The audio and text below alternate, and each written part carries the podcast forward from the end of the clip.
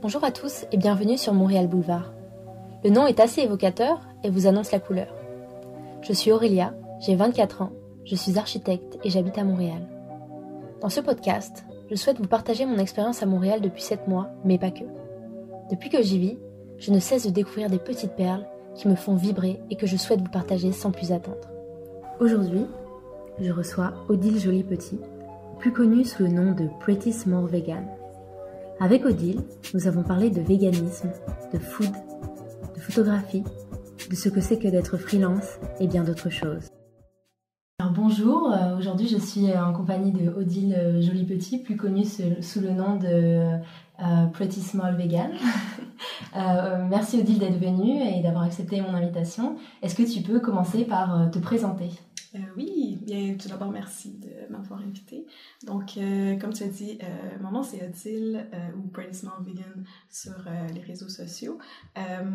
entre autres parce que c'est mon nom de famille en anglais, en fait. Donc, je ne sais pas trop la, la, petite histoire, si tu le savais ou non. Oui, j'avais vu ça. Donc, mon nom de famille est Angèle Petit. J'ai transformé ça en anglais pour Pretty Small.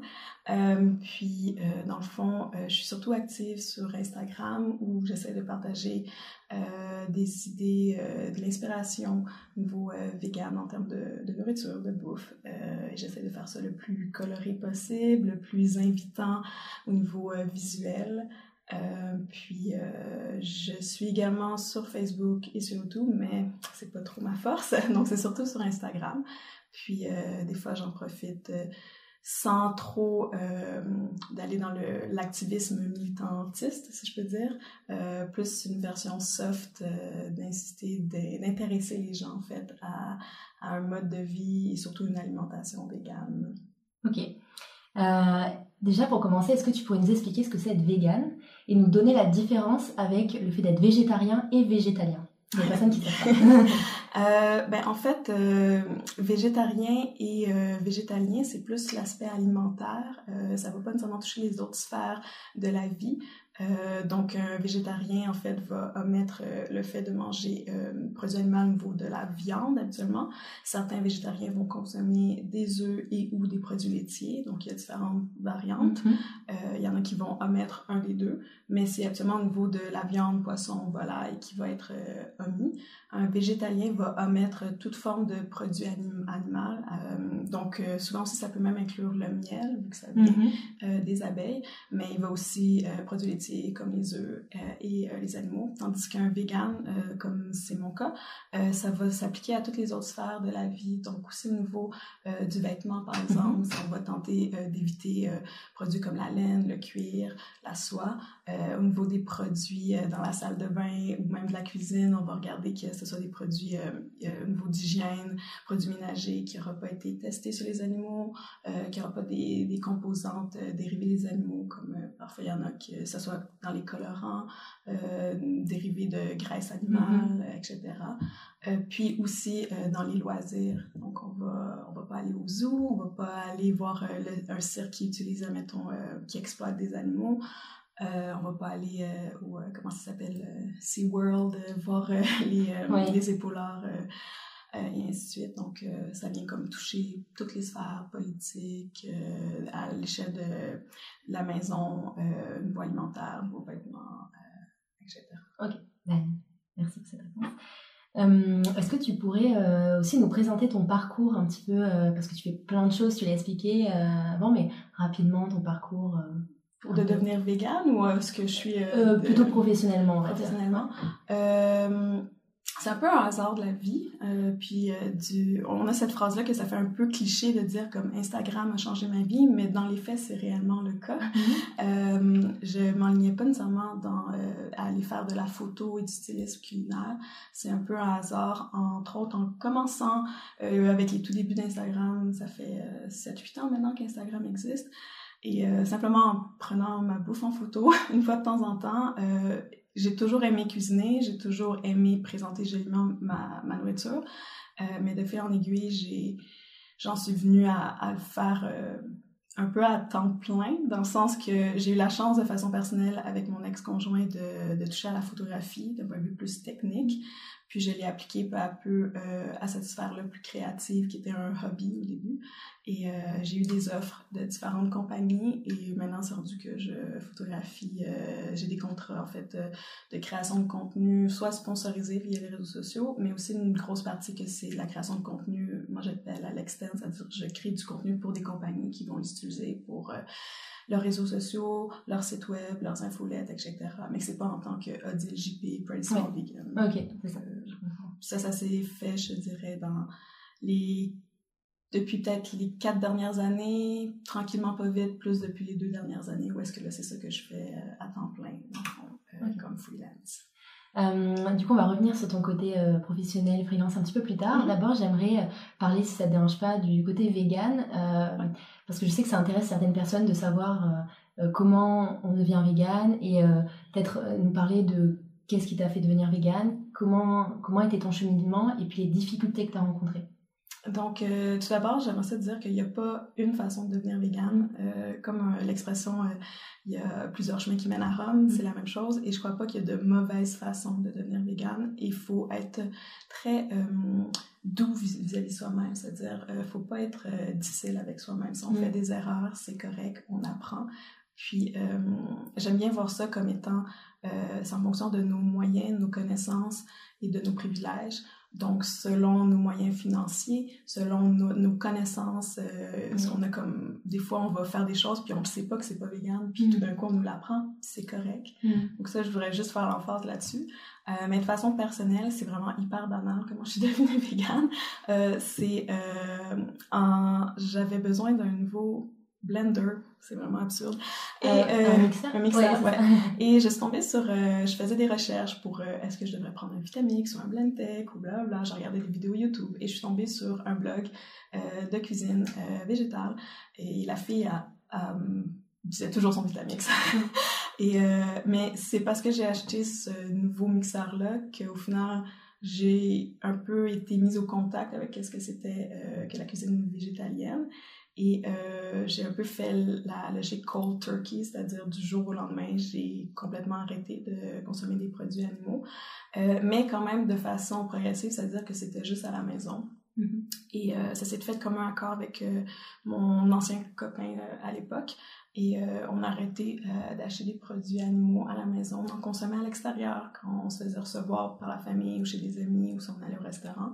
Mais après peu de temps, on s'est rendu compte que notre corps euh, était plus capable. Euh, et surtout, mon copain, je pense, a continué pendant un an et demi à consommer du lait de vache. Euh, mm-hmm. Mais donc, dans le fond, il n'y a rien de, si incroyable à, ma transition. C'est vraiment un hasard de la vie. puis c'est vraiment plus par après, après facilement un an, deux ans d'être végane, que je me suis plus intéressée au côté éthique. en fait, je pense que j'étais plus végétalienne que végane aussi à l'époque. Euh, parce que j'avais pas encore euh, vu aucun documentaire, par exemple, sur la cruauté animale. Euh, je savais pas nécessairement les dessous euh, de certains milieux, que ce soit au niveau juste vestimentaire, au niveau de la cruauté animale, dans le niveau pharmaceutique, par exemple. J'étais aucunement au courant de ça. puis c'est vraiment plus par à coup, dans les années qui ont suivi, que je me suis davantage informée et je considère que je suis pas la plus informée non plus, euh, que j'ai encore plein de choses que je, je, ne sais pas et que des fois aussi, je préfère, pas que je préfère ne pas savoir, mais que psychologiquement parlant, c'est très difficile quand on apprend ça. Euh, donc, euh, c'est pour ça que je dis qu'il faut être doux avec soi-même, parce que faut l'apprendre peu à peu, à notre rythme, puis, puis l'intégrer justement au fur et à mesure. Donc, je sais pas si je réponds ouais, à la question. Mais... Et euh, les difficultés que tu as rencontrées au cours de cette transition, ou même encore maintenant, est-ce que tu peux nous en parler? Euh, ben, Il y a différents types de difficultés. Euh, ben, juste d'un point de vue très individuel, par exemple, euh, euh, quand je, je pense juste à, mon ex-copain qui avait eu la misère pendant quasiment deux ans à couper le lait, euh, le lait est hyper addictif à cause de la casine qui, qui se trouve dans les produits laitiers. Euh, donc, c'est normal d'avoir de la misère à arrêter certains produits qu'on mm-hmm. a été habitué depuis euh, X, euh, depuis toute notre vie souvent à consommer. Donc, ça, déjà, d'une part, ça peut être très difficile.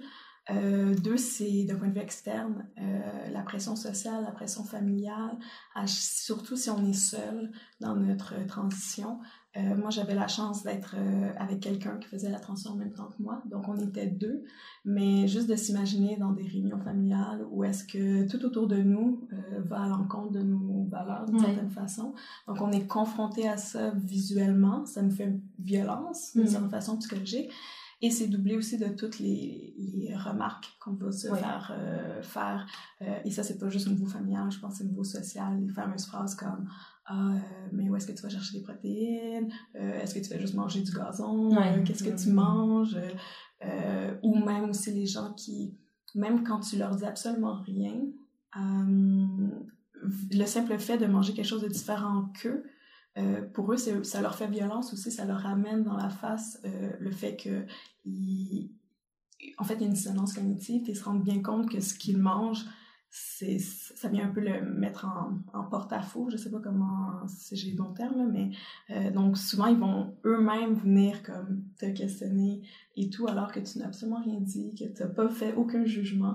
les gens, tu les obliges pas à non, devenir comme toi en fait. Mais ils vont comme se sentir obligés de, de se justifier, de s'accuser euh, et ça c'est quelque chose qui revient fréquemment et qui peut quand même être euh, difficile, je pense des fois psychologiquement parlant.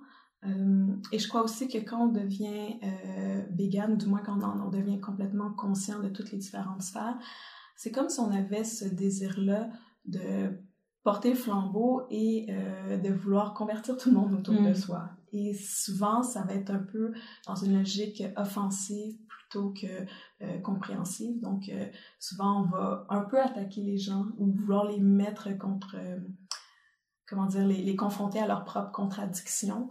Euh, et c'est pas la bonne façon. Mm. Euh, c'est ce que j'ai appris des fois à la dure, surtout euh, dans mes premières années. Je crois que c'est ce qui arrive souvent pour beaucoup de nouveaux véganes quand ils commencent à devenir véganes. Ils veulent convertir tout le monde autour de soi, ils veulent leur faire euh, ouvrir les yeux devant les atrocités que ce n'est pas de la viande, mais c'est un cadavre, par exemple, et ainsi de suite. Et les gens, forcément, si tu les opposes, si tu les attaques d'une certaine façon, ils vont se replier, ils vont se fermer. Et ils vont pas essayer de, de comprendre. Non, exactement. Et euh, maintenant, j'essaye, même si des fois ça m'arrive d'être. Euh, de vouloir comme. Parce que c'est lourd à porter, forcément. Euh, mais j'essaie d'être un peu plus soft, justement, de plus aller dans une méthode douce. et aussi, des fois, de simplement faire goûter. Hmm. Euh, Ce que tu prépares. ouais, exactement. Et c'est juste leur montrer à quel point ça peut être bon, hmm. que ça peut être correct de l'intégrer peu à peu à leur mode de vie. Et que juste le fait de diminuer ou d'intégrer de diminuer leur consommation de produits animaux ou d'intégrer davantage de plats vegan dans leur alimentation au quotidien, hebdomadairement, c'est déjà un énorme euh, impact euh, hmm. positif, environnemental, éthique et pour leur santé aussi. c'est ça tout est en fait c'est ça faut rappeler qu'il n'y a pas de petits gestes. On n'est pas obligé d'être tout ou d'être rien. Exactement c'est pas noir ou blanc. c'est pas euh, qu'on est tout noir ou tout blanc c'est un, un éventail et c'est faut essayer de graduellement en fonction de nos connaissances de nos moyens de nos possibilités je veux dire. Ouais. s'il y a des gens ils peuvent pas changer du jour au lendemain nécessairement mais ça veut pas dire que ça a un impact nul et zéro. Ouais c'est ça. J'allais demander les conseils que tu donnais aux personnes mais en fait tu as répondu par euh, par ce que tu viens de dire finalement est-ce que tu aurais d'autres conseils à donner à des personnes qui souhaitent commencer leur transition? D'autres conseils. Euh, ben de, de s'entourer, euh, je pense d'aller chercher de l'information euh, comme on peut, mais euh, c'est très difficile si on est isolé. Par exemple, si dans notre entourage proche, il y a personne qui est végétarien ou vegan, ça peut être très lourd à porter. Donc, des fois, les réseaux sociaux peuvent être bénéfiques dans ce sens-là. Mm-hmm. Donc, il y a beaucoup de groupes Facebook d'entraide, par exemple, que ce soit le groupe 21 euh, jours, le défi de 21 jours, je, je pense que je le dis pas correctement, entre autres de Élise et de...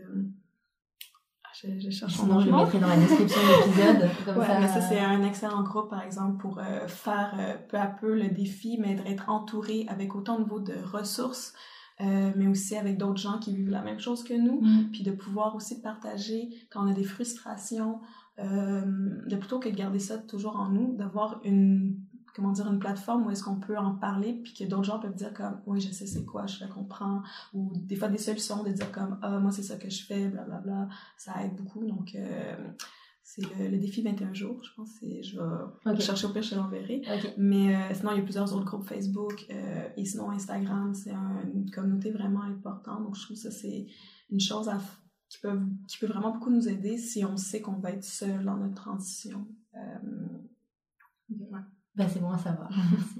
Euh, donc du coup, pour rejoindre l'aspect euh, culinaire, tu disais que tu faisais goûter des choses aux personnes, euh, voilà.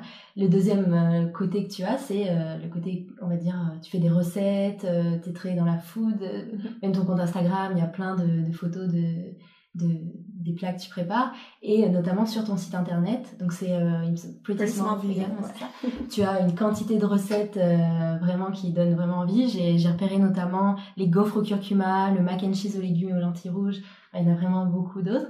Euh, comment trouves-tu l'inspiration pour tes recettes et d'où te vient ce goût pour la cuisine? Euh, Je vais commencer par ta deuxième question. D'où ça vient? Je pense que j'ai toujours aimé la cuisine du plus loin que je me rappelle, euh, un peu à cause de ma mère, je crois, euh, qui, euh, pour elle, voit plus la nourriture, le fait de cuisiner comme, non pas comme un obstacle, mais comme un défi à relever qui est, qui est inspirant, qui est comme, qui, c'est pas, comment dire, ah, c'est la tâche quotidienne de devoir faire à manger. Non, c'est plutôt quelque chose comme, ah, je préfère tel truc, genre, j'ai telle affaire dans le frigo, donc vraiment de jouer, en fait, d'être vraiment créatif. Euh, puis euh, même quand j'étais enfant, euh, mon émission favorite c'était Les pieds dans les plats de Daniel Pinard. Je crois pas que tu connais. Non, mais, j'irai voir. ça jouait à Télé-Québec les vendredis soirs. Ça a été remplacé par la suite par Distasio. Je pense qu'il joue encore. Ok. Que peut-être tu connais, pas non plus. Mais, c'était mon émission favorite. Genre j'étais enfant puis et ce qui fait en sorte que même comme à 8-9 ans, je savais la logique qui qui, ce qui fait réussir n'importe quel plat, c'est faire revenir des oignons dans une mm. poêle jusqu'à temps qu'ils caramélisent. c'est, c'est la base, par exemple. Mais, euh, mais c'est vraiment juste quand je suis partie en appartement que j'ai commencé à cuisiner euh, davantage. Euh, puis là, où est-ce que je m'en allais avec ça? Donc, ouais, j'ai toujours aimé cuisiner, du plus loin que je, je, je me souviens. Et l'aspect inspiration, je dirais que c'est un mélange de un, la communauté, les réseaux sociaux, euh, c'est euh, un peu comme Pinterest ou whatever. Mm. Je veux dire, tu ouvres ton Instagram puis tu as une panoplie d'inspiration, euh, autant visuelle qu'au niveau des combinaisons de saveurs, de fruits, légumes, d'ingrédients. Et l'autre chose, j'aime beaucoup m'inspirer. ben, j'ai la chance d'habiter à côté du marché Jean Talon, mais même quand j'étais plus jeune, j'ai toujours eu un... Mon père a toujours fait un jardin.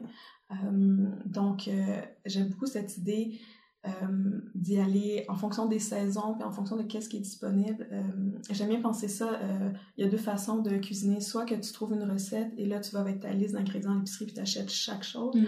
Ou dans le sens contraire, tu regardes qu'est-ce que j'ai dans mes armoires, qu'est-ce que j'ai dans mon frigo, qu'est-ce qui est en spécial à l'épicerie, qu'est-ce qui est en saison, puis je vais essayer de développer quelque chose avec mm. ça. Puis je suis plus de cette deuxième team-là, deuxième équipe-là, euh, où est-ce que je vais... Des fois, c'est juste comme je vais au marché, puis là, en ce moment, c'est la saison des, des courges, des pommes, tous les légumes racines. Euh, ben, je regarde, puis quand c'est... J'y vais avec qu'est-ce qui est en spécial, qu'est-ce qui est peu cher, qu'est-ce qui est vraiment frais, puis c'est plus ça qui m'inspire. Euh, donc, c'est un heureux mélange de, oui, d'un point de vue euh, la communauté, puis ce que je vois sur les réseaux sociaux, mais aussi en fonction de simplement qu'est-ce qui est en saison. Puis euh, quand je vais au marché, pour moi, c'est une façon de me ressourcer. Puis de, j'ai souvent plein d'idées après. Euh. Ok.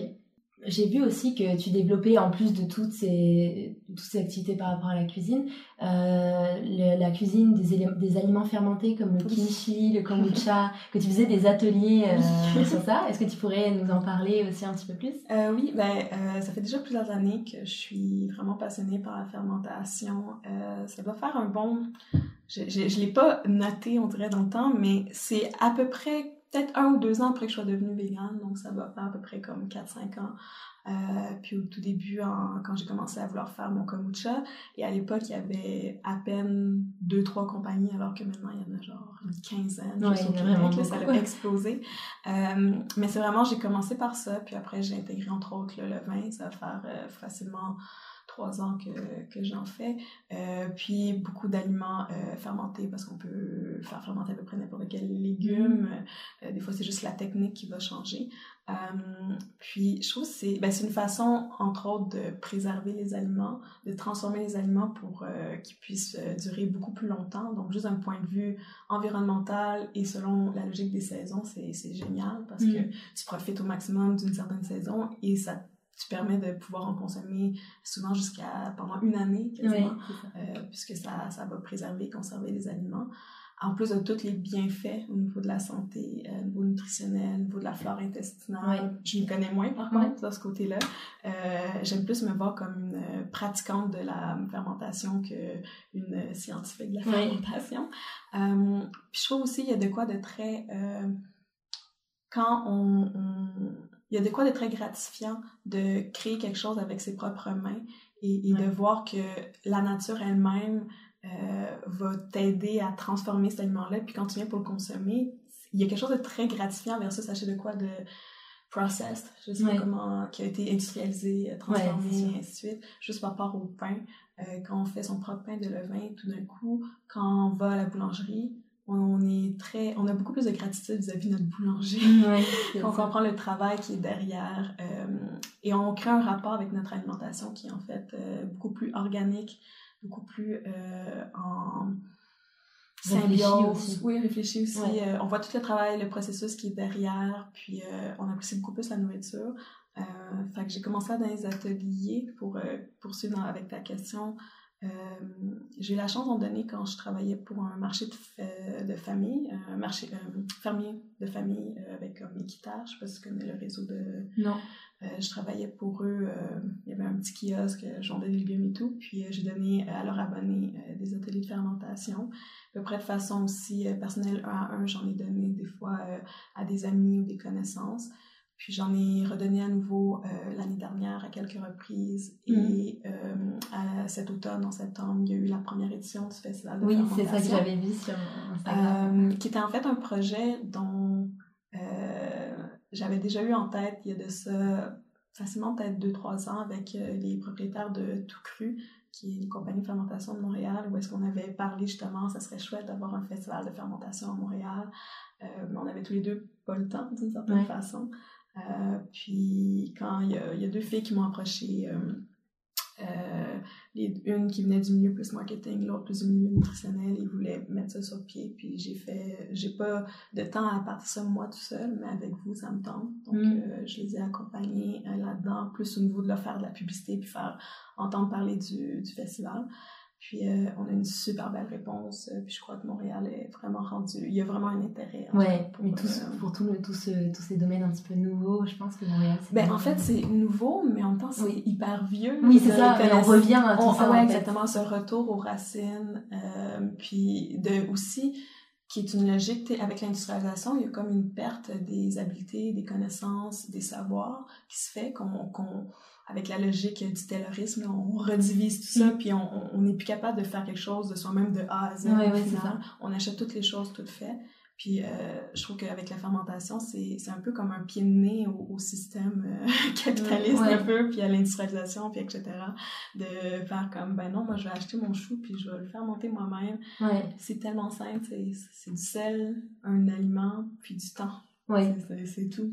Ouais. Mais on a de moins en moins de temps, donc euh, c'est pas ouais. Mais, mais euh, j'ai l'impression que les gens recherchent beaucoup plus un sens aussi aux choses. C'est-à-dire plus euh, se dire, bah, je pourrais l'acheter peut-être moi-même, mais, mais au moins quand je l'aurai fait, j'aurai cette satisfaction, un peu ce que tu disais, d'avoir fait quelque chose avec mes mains. C'est hyper Que ce soit au niveau de la nourriture, ou des objets, ou des vêtements. Maintenant, il y a de plus en plus de personnes qui disent, bah, je peux le faire moi-même. Ouais, de retourner par exemple au, tricot, euh, d'être capable de rafistoler soi-même euh, les choses, plutôt que d'être dans une logique de, euh, de fast consommation, dans le sens fast fashion ou peu importe. Je veux dire, c'est plutôt, on peut tous aller acheter des aliments dans la section surgelée puis de simplement mettre dans le micro-ondes. Mm. On peut simplement acheter notre morceau de vêtement puis aller en acheter un nouveau plutôt que de recoudre. Mm. ça, c'est comme la réalité pour plein de choses. mais il y a de quoi super gratifiant de, avec ses mains, en fait qui est l'extension de notre communication, euh, de réussir à, créer quelque chose et, euh, de savoir qu'on a fait de A à Z, puis qu'on en... En tout cas, on apprécie beaucoup plus, entre autres, la, à nouveau de la nourriture, quand on, mange quoi qu'on a fait soi-même. Je trouve qu'il y a un rapport beaucoup plus... Euh, plus simple, plus, plus agréable. oui, plus agréable. Quelque chose de thérapeutique, peut-être. Oui, c'est ça. du coup, là, j'aimerais revenir au à ton aspect photographe, mhm. freelance. Donc, euh, tu l'as dit euh, tout à l'heure, euh, tu es photographe. Et comment la, la photographie s'est présentée à toi, finalement? Ben, En fait, j'ai toujours eu un côté artistique d'une certaine façon, du point que, que je, je retourne dans le passé. Je veux dire, j'avais énormément plaisir dans mes cours d'art plastique. au primaire, au secondaire, j'ai fait ma concentration, j'ai fait une concentration en guitare et mon cégep en, en musique aussi. donc, je veux dire, les arts en façon générale ont toujours façonné ma vie, mais mon côté rationnel me disait que ça valait pas la peine d'aller dans le côté artistique parce que j'allais pas avoir de carrière puis que j'allais avoir oui. un mode de vie de, de crève-cœur ou je sais pas c'est pas le bon terme mais dans le sens que j'allais pas faire assez d'argent etc puis c'est avec euh, mon ex-conjoint qui était euh, photographe, euh, mais quelque chose de vraiment plus technique en fait, qui m'a en fait qui m'a fait apprivoiser le matériel photographique. Mm. et qui a passé en fait de simplement prendre des petites photos avec mon cellulaire avec un, appareil, tout le matériel, que ce soit trépied, réflecteur, de, de, jouer avec la lumière, etc. Puis, euh, donc, c'est un peu un hasard de la vie que j'en suis arrivée là. Euh, puis aussi, je pense à partir du moment où est-ce qu'on m'a fait des offres professionnelles, où est-ce que j'ai fait comme Ah, c'est pas juste un hobby, puis je pense que je dois être bonne s'il y a des gens qui me demandent de, de, façon euh, professionnelle de, de, créer du contenu pour eux. Et j'ai donc dû en fait apprendre sur le tas, autant d'un point de vue euh, technique, mais aussi tout ce, qui se cache derrière le fait d'être photographe à son compte, donc euh, comptabilité, administration, euh, gestion, qui est pas toujours facile. je dirais, on porte tous les chapeaux. donc, je sais pas si je répondais oui, non, à la question. Mais, parce que c'est ça, moi, ce, que, ce qui m'intéressait aussi, c'était le côté freelance. Mm-hmm. tu m'en parlais quand on avait des échanges que tu souhaitais en parler quels sont les, les désavantages, les avantages d'être freelance? Est-ce que tu veux nous parler un petit peu de, de ce processus-là Je pense que je pourrais en parler euh, très longtemps euh, et que je suis même encore, euh, je veux dire, ça fait à peine deux ans, ça va faire deux ans en janvier que je suis à mon compte et je dirais ça fait bientôt un an que mes affaires vont, vont bien, mm. que je peux dire que j'essaye de ne pas douter de moi-même et de me dire que j'ai ma place dans ce milieu-là parce qu'on pourrait parler du phénomène de l'imposteur. Oui, autre en parler. euh, mais euh, je dirais que ben, les avantages, c'est sûr que bon, dans mon cas, je travaille de chez nous, j'ai une flexibilité au niveau de mon horaire, euh, j'ai euh, une liberté aussi de, de création jusqu'à un certain point. Euh, j'ai pas je suis pas employée de donc mm c'est sûr que j'ai pas les avantages d'être employé, c'est-à-dire en termes de fonds de pension, d'avantages sociaux, de mm. sécurité d'emploi, etc. Euh, mais j'ai une liberté, une flexibilité mm.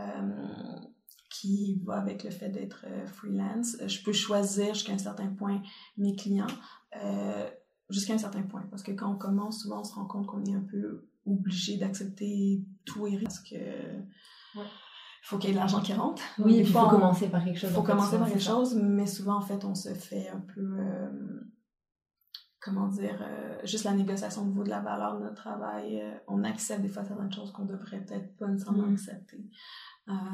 mais en même temps, c'est souvent justement des gens qui, qui osent t'offrir une première chance. Donc, oui. aussi, c'est un, comment dire, un, un, risque. Un risque, exactement.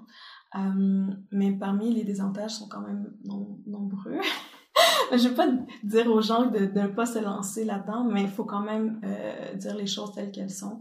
Euh, c'est euh, énormément de, de stress euh, et de comment dire, c'est un stress dans plusieurs aspects euh, de sa vie privée qui est pas juste professionnelle parce que au final ça empiète. Il n'y a pas de, euh, claires entre vie privée et vie professionnelle, surtout dans, dans mon cas en étant aussi créatrice de contenu sur les réseaux sociaux. Donc, on est toujours un peu en mode travail constamment, toujours en train de penser mm. par rapport à ça.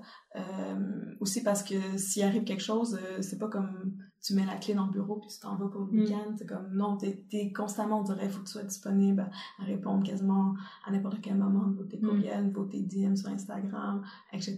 Tu te dis, est-ce que si je réponds pas, est-ce que c'est un risque, euh, un contrat que je vais perdre? Euh, tu dois porter aussi tous les chapeaux constamment, sans nécessairement avoir toutes les habiletés et les connaissances. Mm. Euh, parce qu'on est créateur, on a un côté artistique, on est photographe, mais il faut aussi qu'en même temps qu'on soit gestionnaire, puis on n'est pas nécessairement des bons gestionnaires. Oui, on n'apprend pas ça nulle part. Il faut qu'on soit notre propre agent, c'est-à-dire que moi, c'est quelque chose que je trouve hyper difficile d'avoir constamment à négocier sa propre valeur. Mm. On est toujours dans une logique de transaction euh, relationnelle, de relation transactionnelle, je sais pas. Oui.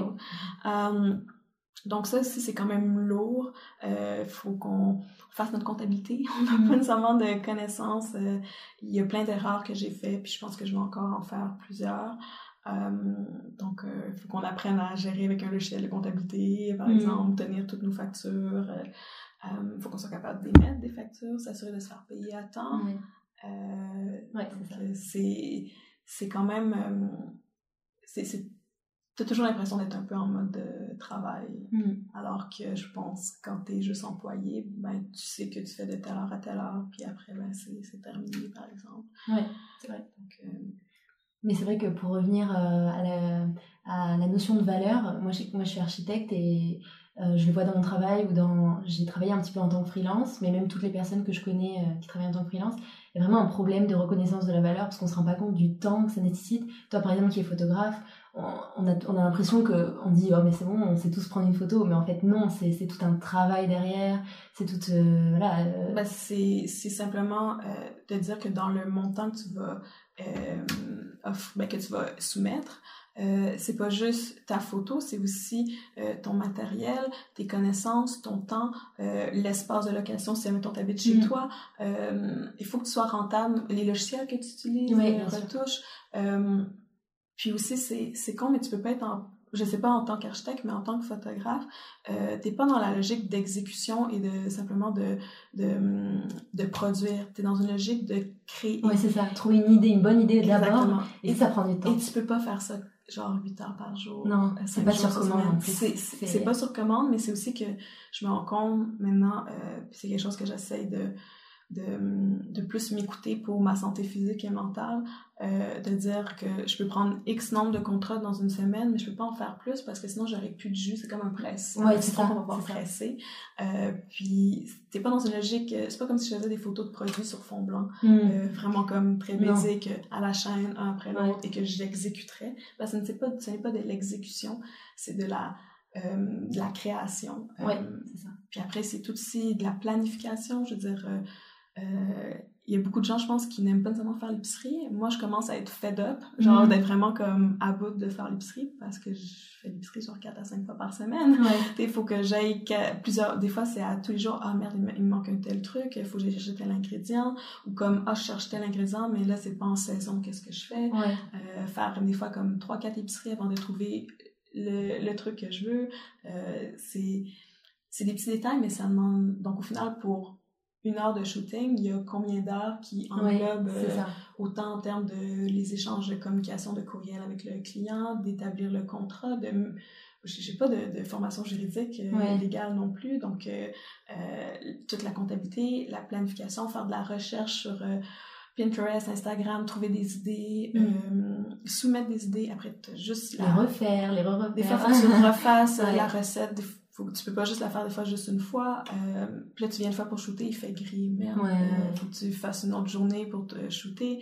Euh, toute la, la, sélection, envoyer une sélection aux clients qui choisissent, encore des retours d'échange. Au final, tu as peut-être mis 8 à 10 heures pour comme un shooting. Donc, mm. si tu te payes, fais payer 250$, c'est moins que le salaire horaire au final et que tu te fais quasiment payer. Avec les charges que tu dois payer, etc. Avec toutes les charges exactement qui sont euh, mm. externes qu'il faut que tu comptabilises. Puis encore là, je reviens au fait qu'on n'est pas comptable, donc on n'est pas gestionnaire, donc on, on, on, apprend, on fait beaucoup d'erreurs. Ouais, c'est ça. je dirais.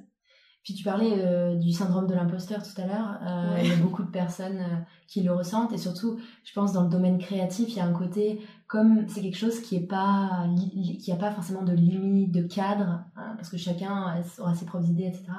C'est plus facile de peut-être de te faire douter de toi-même, de faire douter les personnes d'elles-mêmes quand elles font quelque chose d'artistique aussi. Oui. Je, je pense aussi, si tu rajoutes l'aspect d'être femme, je pense que ça va venir ajouter une autre couche encore plus là, au, au, syndrome, ou apparemment, il faudrait dire phénomène de l'imposteur, oui. mais c'est tout syndrome. je crois que c'est l'ancien nom, phénomène de l'imposteur. J'ai entendu, euh, il, me semble, il me semble que c'était ça. Ben, J'écoutais ça dans un podcast où il parlait, en fait, euh, parce qu'un syndrome, ça voudrait dire comme si euh, je sais pas si on va dire génétiquement, mais comme si on avait en, nous déjà un problème, alors que c'est plus une construction sociale au final euh, qui fait en sorte qu'on doute de, soi-même. Oui, donc c'est l'inverse. C'est avant c'était syndrome et maintenant c'est phénomène. C'est ça. je sais pas. Je sais pas. podcast émotion, c'est ça. Oui, exactement. euh, oui. Euh, euh, donc, euh, oui, on parlait de, de, du fait en tant que femme. Euh... Ben, en tant que freelance, créatif et femme, je pense que c'est toutes des, des combinaisons, des, des, des, variables qui viennent encore plus accroître ce sentiment-là d'être imposteur. puis je pense aussi avec le fait que c'est difficile de mettre un, un, un, chiffre en termes de la valeur sur notre travail. tout ça vient un peu douter de justement si on, on comment dire de si on est légitime Oui, si on a une crédibilité, si on est valide, si on, est légitime euh, dans, de créer tout ça, en fait, si ça a vraiment une, réelle valeur. Euh, le fait qu'on soit obligé de mettre des chiffres là-dessus, euh, ça vient comme... Alors qu'on crée quelque chose de du créatif, ça veut dire exprimer une partie de soi au final. Mm. C'est qu'on on mène une partie de nous euh, qu'on met, que ça soit quelqu'un qui est peintre ou photographe ou sculpteur ou, euh, même architecte, j'imagine, c'est comme on crée quelque chose. Mm. Et on, on, est toujours un peu en doute perpétuel si la réponse qu'on a extérieure, c'est euh, ah ben je je sais pas si ça vaut vraiment ça ou ben moi j'ai juste ça comme budget ou comme mm. euh, je vais payer moins euh, donc euh, on, se met toujours un peu à douter de la valeur de notre travail puis ça vient en fait on vient douter de soi-même mm. donc je pense qu'il y a ça mais il y a aussi le fait que je pense que beaucoup de créateurs avoir un œil créatif ça s'apprend pas nécessairement sur les bancs d'école. Mm. Euh, oui, tu peux avoir une formation euh, et je pense sûrement des très grands artistes qui, qui sont passés par les bancs d'école et ainsi de suite, mais je pense que quand tu vas sur les bancs d'école, ça vient plus de peaufiner au niveau des techniques, euh, mm. d'être sûrement peut-être plus efficace aussi, d'être un artiste plus accompli, mais il faut qu'à la base, je crois que tu aies un, un œil créatif et ça, tu l'as ou tu l'as pas, ça se travaille. Je pense au fil du temps, tu t'améliores, quoi que ce soit. Euh, mais euh, quand en plus tu n'as pas étudié dans le domaine, comme c'est mon cas par exemple, si je regarde mon background académique, je n'ai aucune formation en photo. Hmm. Euh, je suis du côté autodidacte et que j'appelle aussi côté praticien, c'est-à-dire c'est à travers la pratique que j'ai développé euh, mes connaissances, ainsi de suite. Ben forcément, ça vient rajouter une couche au fait de... Et si quelqu'un après, vous pouvez me, comment, parce qu'il parlait de ça justement, c'est de, de te faire, euh, euh, ah, je cherche le, le, mot, mais pas dévoiler, mais c'est comme on, va, on, va comme découvrir un jour que c'est, t'es pas vraiment oui. Oui, comme si quelqu'un allait démasquer. Démasquer, c'est ça, ça, exactement. C'est... Puis comme si en plus ça va venir rajouter à l'aspect que ben, tu pourrais pas charger autant parce que tu n'es pas vraiment photographe, ouais, t'as pas le diplôme, t'as pas le papier.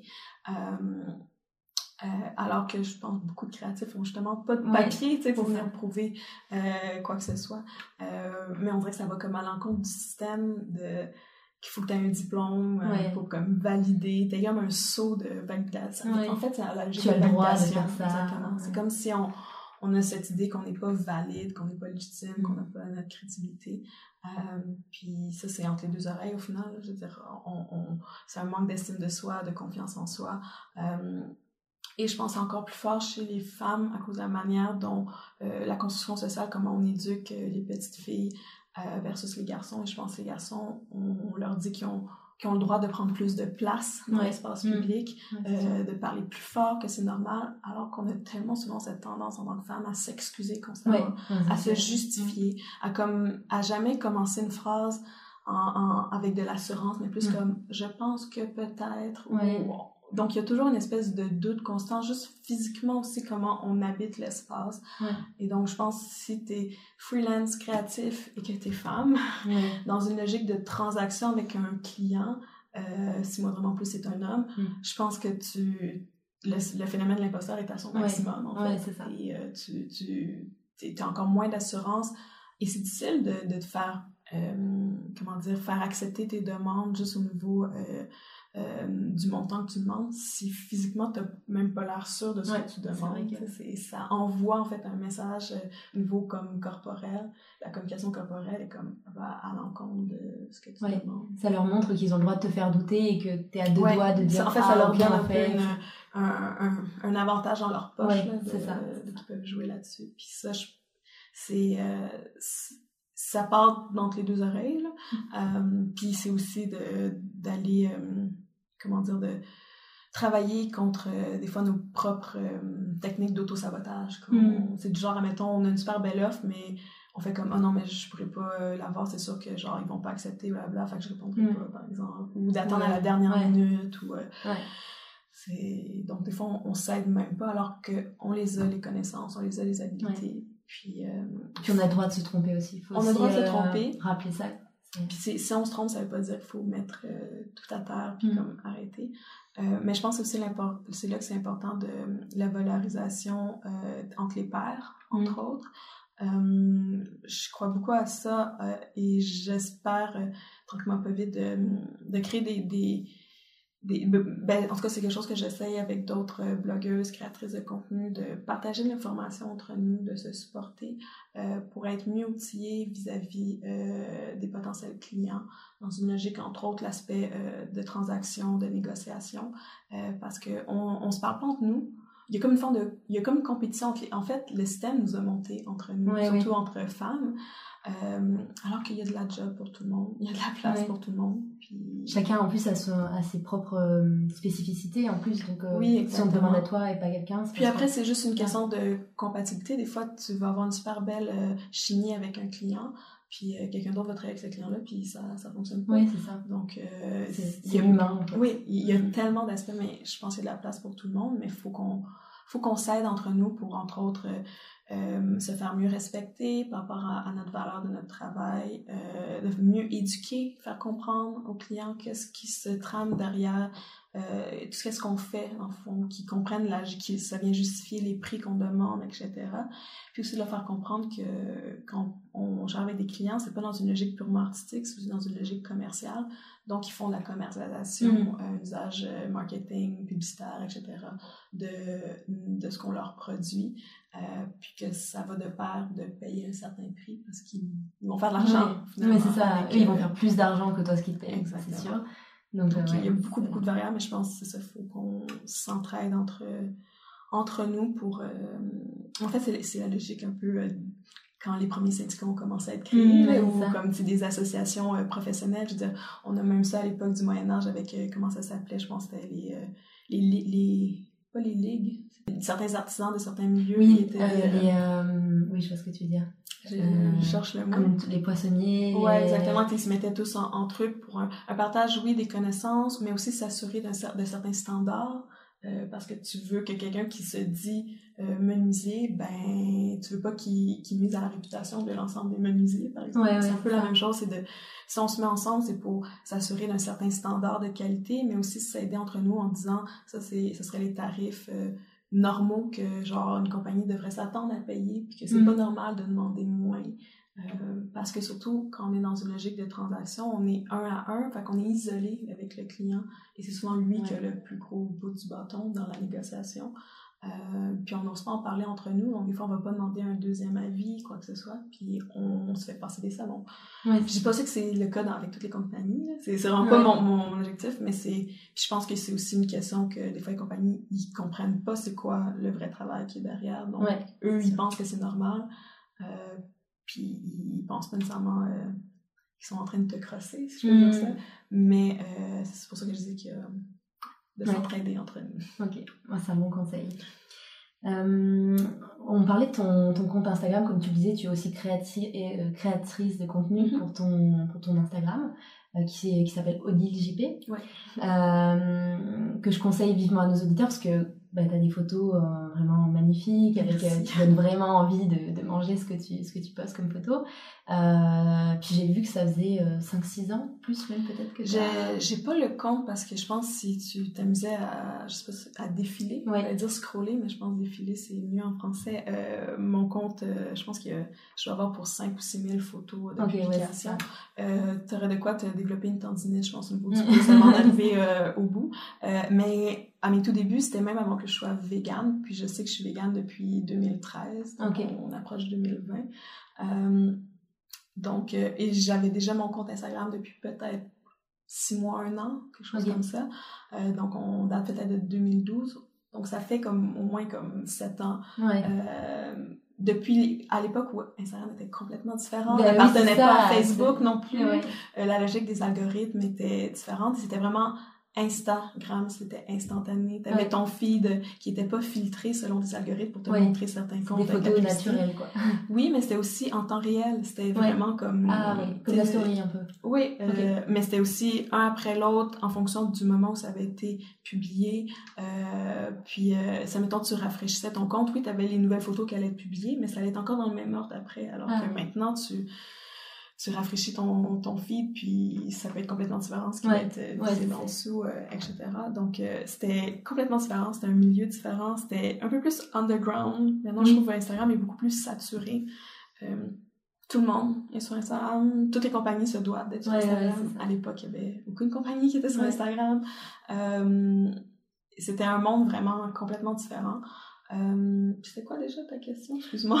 Euh, bah en fait, c'était. Euh, je t'avais demandé combien, depuis combien de temps, du coup, tu étais sur Donc, sûrement à peu près 7 ans, un peu avant que je devienne végane.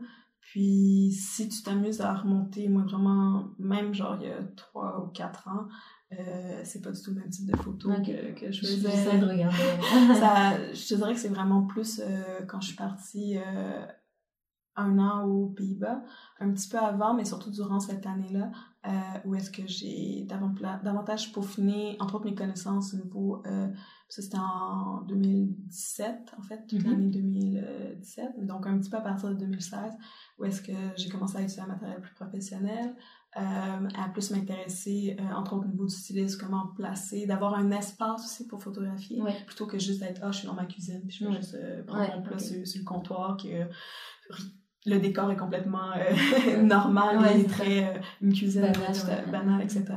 Euh, donc c'est plus, je dirais, depuis environ comme trois ans que je je prends plus au sérieux, on va dire, l'esthétique, la présentation, puis avec un matériel plus professionnel et d'améliorer justement toutes mes connaissances au niveau aussi de retouche. J'ai commencé à utiliser un logiciel comme Lightroom en 2017 seulement.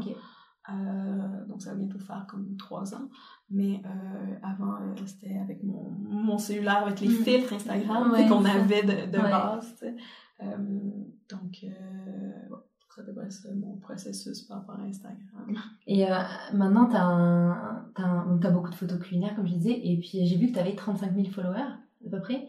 Euh, du coup, je suis curieuse de savoir bah, comment comment tu as fait pour avoir autant de, de, personnes et comment c'est venu, en fait, à quelle période peut-être euh, tu as commencé à... Ben, je dirais que maintenant, c'est hyper difficile de grossir un compte Instagram comme mm. ça pouvait l'être il y a de ça à peu près deux ans. Euh, parce que Instagram a beaucoup changé au niveau des algorithmes et de ce qu'est-ce qui se passe en arrière-scène, en arrière-plan, mm. qu'on on n'est pas trop sûr de savoir comment ça fonctionne, puis on dirait que ça change constamment aussi. Donc, je dirais la plupart de mon following, je l'ai surtout euh, développé en 2017, euh, je mm. dirais. Euh, où est-ce que c'est beaucoup plus facile de grossir un compte, euh, entre autres si tu savais moindrement les certains hashtags plus spécifiques, parce que ça, moi j'appelle ça des communautés d'intérêt, c'est que tu peux facilement, si tu aimes tel truc, ben tu cherches c'est quoi les hashtags associés à ce topic-là, ce sujet-là, puis tu vas te retrouver à trouver euh, plein de, de contenus associés à ce sujet-là, des comptes aussi plus spécifiques à ces sujets-là. Donc, euh, par exemple, j'ai beaucoup euh, développé mon following euh, à travers tout ce qui était vegan, donc certains hashtags liés au, au, monde vegan, que ce soit Best of Vegan ou What Vegans Eat ou ainsi de suite. j'ai développé des liens avec des gens qui étaient véganes, mais un peu partout sur la planète aussi. Oui, j'ai vu que tu étais partie en voyage en Europe il y a pas longtemps. Oui, ben, je suis allée voir aussi des amis en fait. J'ai habité pendant un an aux Pays-Bas, puis j'ai fait beaucoup d'amis, entre autres en, en, Allemagne, mais aussi en France. Euh, puis, euh, donc, euh, donc, pour comment grossir. Il pas maintenant, c'est tellement rendu difficile. j'ai. tu me dis, j'ai 35 000 followers, puis ça fait comme un an et demi que je fluctue entre 34.9 et 35.2. Ah donc, c'est un peu un roller coaster. Genre, tu sais jamais parce qu'en plus, je pense, vu que c'est hyper saturé et que c'est devenu tellement important sur Instagram, ça l'a emmené tout un, monde parallèle de, de ce qu'on appelle de, de bots, de, de robots, euh, donc de, de, faux comptes, euh, mm. autant aussi par rapport aux vues euh, des stories, par exemple, donc pas juste au niveau des, des likes et des followings des gens qui te suivent sur Instagram.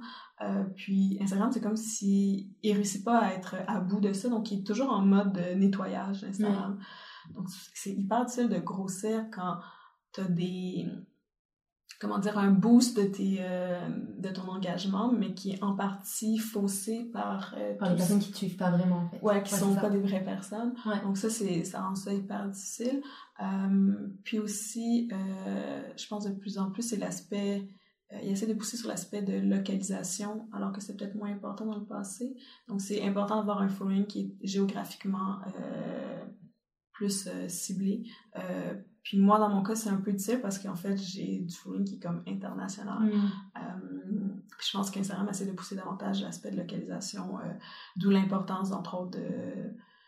De mettre sa localisation. La localisation, exactement, au niveau de ses posts ou même sur, dans ses stories. Euh, puis là, après, ça devient aussi une variable hyper importante au niveau des... quand on fait du contenu sponsorisé. Parce que la plupart des compagnies, ils n'ont aucun intérêt à même si tu as 35 000 followers, mais que la plupart, euh, achetés, parce que tu peux acheter des comptes, euh, apparemment, en tout cas. Oui, j'ai entendu ça, que ça se faisait. Euh. Ben, en fait, c'est, moi, personnellement, dans mes DM filtrés, je, je reçois des offres de ça à peu près à, à presque mm. toutes les semaines, je veux dire, de, gens comme Ah, on, on, pourrait t'aider à booster ton, ton compte. C'est, J'en reçois moi aussi. C'est, je pense que tout le monde en beaucoup. Comme, euh, mais la phase, souvent, tu achètes des faux comptes, mais qui peuvent être, admettons, toutes euh, localisés sur des serveurs en Russie ou en Chine ou euh, peu importe. Donc, euh, si tu as 35 000 followers, mais qu'il y en a plein qui viennent de Chine, tu n'as aucun intérêt pour une compagnie comme, je sais pas, moi, Métro, mon, mon épicier d'ici, de, de faire un, contenu sponsorisé avec toi. Parce que personne te suit à Montréal. Si personne te suit à Montréal, ça les intéresse pas. Euh, mais, mais ouais, c'est Instagram, mais. Comment dire J'ai. J'aime beaucoup Instagram pour ce que ça m'a apporté dans ma vie, autant niveau amical, relationnel. J'ai énormément d'amis que je me suis fait grâce à Instagram. Euh, j'ai une véritable communauté euh, de gens virtuels comme physiques, dans le mm. sens euh, que j'ai des gens avec qui je parle à tous les jours, même si je les ai jamais rencontrés, par exemple. Euh, niveau professionnel aussi. Mais Instagram n'est plus ce que c'était il y a quelques années. Puis des fois, je trouve ça lourd, de, entre autres, toute la cette idée que tu ça me fait ça me fait chier même personnellement de participer à ça mais tu déroules ton compte tu défais ton compte et t'as l'impression que c'est de la publicité constamment. Mm, mm. soit des posts de, la publicité sponsorisée littéralement ou des posts de gens que tu suis mais que tu fais de la pub pour certains produits. Mm. ouais, euh, et je, je, dis ça en, en, sachant très bien que j'y participe moi-même euh, parce qu'il y a beaucoup de posts que je vais faire que c'est complètement personnel et c'est moi qui décide de poster ce que je veux mais il y a aussi des, des contenus que je suis payée pour euh, faire la publicité. Euh, et donc, euh, je fais de la pub. Ouais, donc, mais c'est rendu c'est l'aspect je trouve plus négatif d'Instagram. je, je te ça puis j'arrête pas de regarder mon cellulaire parce que c'est à mon cellulaire que je pense quand je pense à Instagram. ouais, non, c'est ça, je comprends. Et, et du coup, je voulais savoir aussi quelle est la réalité d'avoir des, des, des, médias sociaux à gérer comme ça aussi quotidiennement, aussi, de manière aussi importante? Ben, je, ça revient un peu à ce que je parlais tout à l'heure qu'en termes de freelance, il n'y a pas vraiment de frontières mm. euh, entre vie privée et vie professionnelle. Je pense que c'est encore plus apparent quand tu es euh, créateur de contenu et que tu es très actif sur les réseaux sociaux. Euh, parce qu'en fait, constamment, tu dois maintenir ton engagement, tu dois être présent, tu dois délivrer du contenu. Donc ça, je parle juste euh, en termes de story mm-hmm. et tout, parce qu'il faut que tu maintiennes ta présence, parce que forcément, si tu arrêtes pendant, par exemple, je suis partie pendant deux semaines et je n'ai posté absolument aucun post, aucune publication, je n'ai fait que quelques stories, même certaines journées que j'ai rien publié. C'est, ça peut être très néfaste sur le long terme si tu fais ça pendant une longue période de temps, parce que tu peux perdre des abonnés de mm. façon comme graduelle juste parce que tu es absent, tu n'es pas présent. Euh, donc, tu dois constamment euh, produire du contenu. Euh, c'est aussi, encore là, c'est cette logique de dire, tu quand tu es employé, tu travailles de 8 à 4, puis ce que tu fais entre 4 et 8 heures le lendemain matin, c'est pas nécessairement lié avec, avec la job, tu mets la clé dans la porte, tu fermes ton ordinateur, puis tu pars. Tandis que toi, ben, ta job, elle te suit tout le temps dans ta main. Tu te lèves le matin, tu as ton alarme qui sonne, tu regardes ton cellulaire, tu vois déjà tes DM sur Instagram, tu y réponds. Il euh, faut que tu partages du contenu qui est assez personnalisé, mais comme en même temps, ça veut dire que tu mets toujours une partie de toi que tu mhm. partages avec tes abonnés. Euh, donc, des fois, c'est rendu que tes abonnés te connaissent plus, des fois, mhm. que tes propres parents ou euh, ta propre famille, s'ils sont pas sur les réseaux sociaux. Donc, c'est, euh, je pense que c'est ça la, la grande difficulté, c'est que c'est une frontière hyper poreuse. En fait, il n'y en a pas de frontière. Ouais. Euh, et quand tu, ça va pas, quand tu es down ou quoi que ce soit, faut quand même que tu, euh, désolé tous mes, mes termes en anglais, mais il faut que tu show off, faut, faut que tu sois présente, faut que tu joues le, le jeu. Mm. Euh, faut comme, je vais pas dire qu'il faut que tu actes, euh, parce que je pense que si tu actes puis que tu es trop que tu n'es pas euh, totalement toi-même, ça va paraître euh, après un certain temps. Mais euh, il, faut que tu fasses acte de présence mm. constamment. Même si tu as une journée que ça ne tente pas, que mm. ça va pas, que tu aurais juste le goût de tout lâcher, il faut quand même que tu sois là, que tu publie ce contenu. Euh, c'est comme là, je sais que dans la chose que j'ai publiée, c'est genre vers 5 heures hier et j'ai toujours rien publié, par exemple. Euh, ben, je peux pas me permettre ça comme pendant plus que 24 heures. Si j'ai plus aucune story, je vais avoir des gens qui vont m'écrire en disant comme Est-ce que ça va? Ah, T'es toujours en vie? Ah, mon dieu, c'est euh, vraiment. Donc, c'est ça quelque chose qui est comme plus difficile à gérer avec les réseaux sociaux parce que c'est très intrusif dans ta vie personnelle. Puis c'est aussi intrusif dans le sens où, où tu dois euh, exposer une partie de ta vie personnelle. Euh, c'est pas que professionnel. Ouais, c'est pas t'es au bureau et tu montes. Non, parce que si c'était juste de façon très professionnelle, je pense qu'en fait, le, le, la raison pourquoi les gens te suivent, euh, ils sont comme ben, c'est, je pense aussi le problème, une fois, avec les comptes euh, corporatifs et euh, de compagnie, c'est qu'il manque de côté humain et de côté très euh, personnel, intime, personnalisé. puis les gens sont comme, ben ça, j'ai ça partout, c'est pas ça que je suis, je suis toi. je veux faire. Il y a quelque chose de très voyeuriste aussi, là, à travers les réseaux sociaux.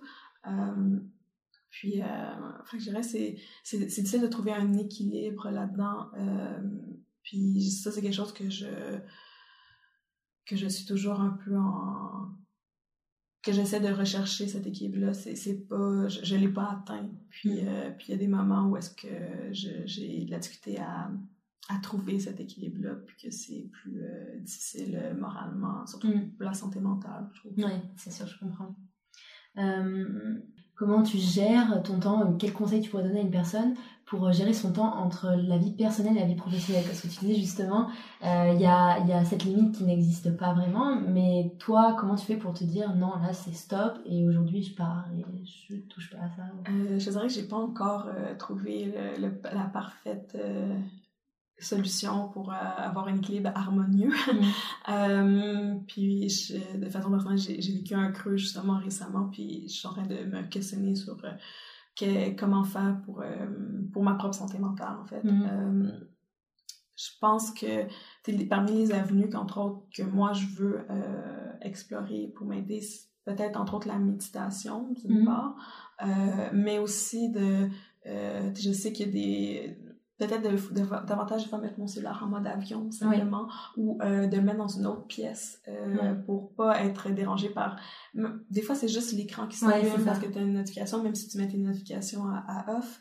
Euh, ou je pense que maintenant il y a des applications même internes des fois au cellulaire où est-ce que tu peux euh, limiter un nombre d'heures par jour que, oui, tu peux compter le temps que tu passes ouais exactement. puis je pense qu'il peut comme soit bloquer ou arrêter que tu as des notifications après un certain nombre mm. d'heures ou quelque chose comme ça. Donc, je pense qu'il y a des outils qui existent. puis c'est à moi de les explorer pour voir qu'est-ce qu'il y, y, a de mieux.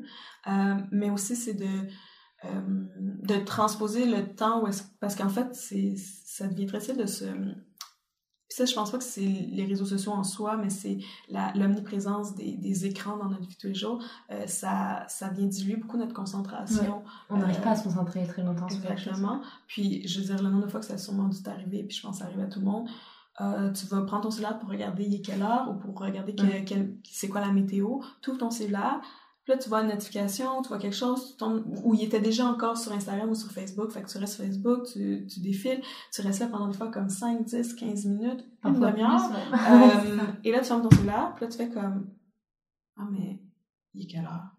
T'as même pas regardé il était quelle heure? Ou genre, t'as pas été voir c'était quoi la météo. Ouais, t'as oublié ce que tu oublié ce que c'était.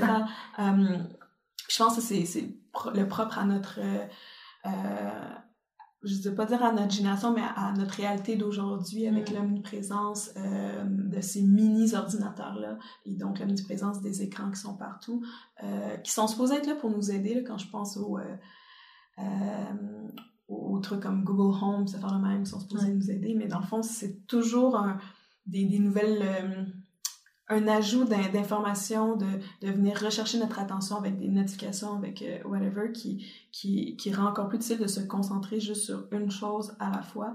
Puis, euh, donc, je sais pas où je m'en allais avec ça, mais euh, ouais, d'essayer de, comme de mettre mon cellulaire un peu plus loin, de mettre la technologie un mm. peu plus loin. Puis je parle même aussi des médias plus traditionnels, donc euh, oui, je pense qu'on fait tout ça pour se déconnecter un peu, de regarder Netflix le soir, mais d'aller plus dans une logique active que passive. Donc, par exemple, prendre un livre plutôt que de, de faire une écoute passive de, mm-hmm. de mettons, d'un sitcom quelconque euh, mm-hmm. sur Netflix. Euh, mais, euh, mais je dis ça en toute humilité dans le sens que je le pratique pas nécessairement. mais c'est quelque chose que j'aimerais euh, faire même chose aussi comme des fois d'être un peu plus en contact avec euh, la nature. Donc euh, je pense que ça peut aider mm. c'est vrai. surtout quand on est freelance et qu'on travaille de la maison. Donc encore là ça c'est une autre chose. Autant il n'y a pas vraiment de frontière entre vie privée et vie professionnelle. Si tu es freelance que ton studio est à la maison que tu travailles à la maison il y a encore moins de frontières même physiques entre l'espace de travail et l'espace de, vie. de vie personnelle. Euh, je veux dire, ma cuisine, j'utilise autant pour cuisiner mes trucs que pour cuisiner pour la job. Euh, mais un des trucs qui est super important, je pense, puis ça, j'ai pas pu le faire au début parce que j'avais pas les moyens, c'est d'avoir, de pas intégrer d'aspect lié à la job dans ta chambre. Ouais. De, de vraiment avoir Pas ton bureau. oui, exactement. C'est d'avoir une, une pièce que c'est dédié qu'à la job, euh, je pense que c'est hyper important parce que sinon, encore là, tu sais, juste d'un point de vue physique, euh, il y a pas de, il y a encore moins de frontières euh, claires entre boulot puis vie, personnelle. Ok. Qu'est-ce qui te plaît à Montréal et, et comment cette ville te participe-t-elle à ta créativité aussi? Ah, ben, Montréal, hmm, ben, je, je, suis née à Montréal, j'ai toujours habité à Montréal, sauf quand je suis partie euh, un an à l'étranger. Donc, euh, pour moi, c'est ma ville, euh, c'est ma maison, c'est là que j'ai tous mes repères. c'est une ville où est-ce que je suis familière. je veux dire, j'ai pas un... Parce pour avoir habité à l'étranger, puis j'imagine tu l'as connu toi-même, mm. puisque tu, tu les connais à Montréal, tu es venu ici.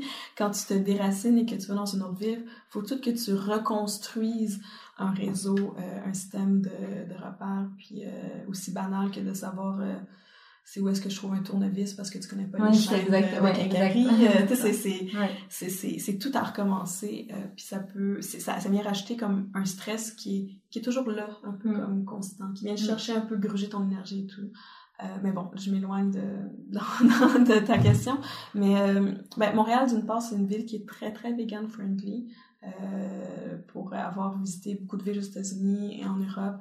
On n'est pas comme Berlin, mais, euh, mais on, est, on, a, on est très choyé. On n'a pas à se plaindre. Euh, je reviens juste de Paris et, euh, et, je suis comme les restaurants à Montréal vegan sont incroyables et tellement peu chers. Je pense que c'est moins développé parce que. Mais ça va très bien, vraiment mieux qu'il y a juste 4-5 ans apparemment. il y a une offre, mais c'est une offre que moi j'appelle qui vient faire un peu de tort des fois au véganisme, dans le sens que c'est très boho, genre, euh, tu sais, c'est très hors de prix, c'est très cher. Mm. Ça vient comme envoyer le message qu'être vegan, c'est faut être privilégié. c'est un haut gamme. Ouais, exactement. Euh, chose que j'aime plus ou moins avec, euh, même si je sais que à travers ce que je crée, euh, j'envoie un message que c'est très stylisé ce que mm. je crée, c'est pas nécessairement euh, la vie tous les jours, quoi que ce soit. Euh, mais j'aime pas cette idée que l'offre vegan soit juste parce qu'il y a le saut vegan, euh, ça suppose qu'il y a comme un avantage marketing puis que tu peux charger plus cher. Ouais, non, c'est ça.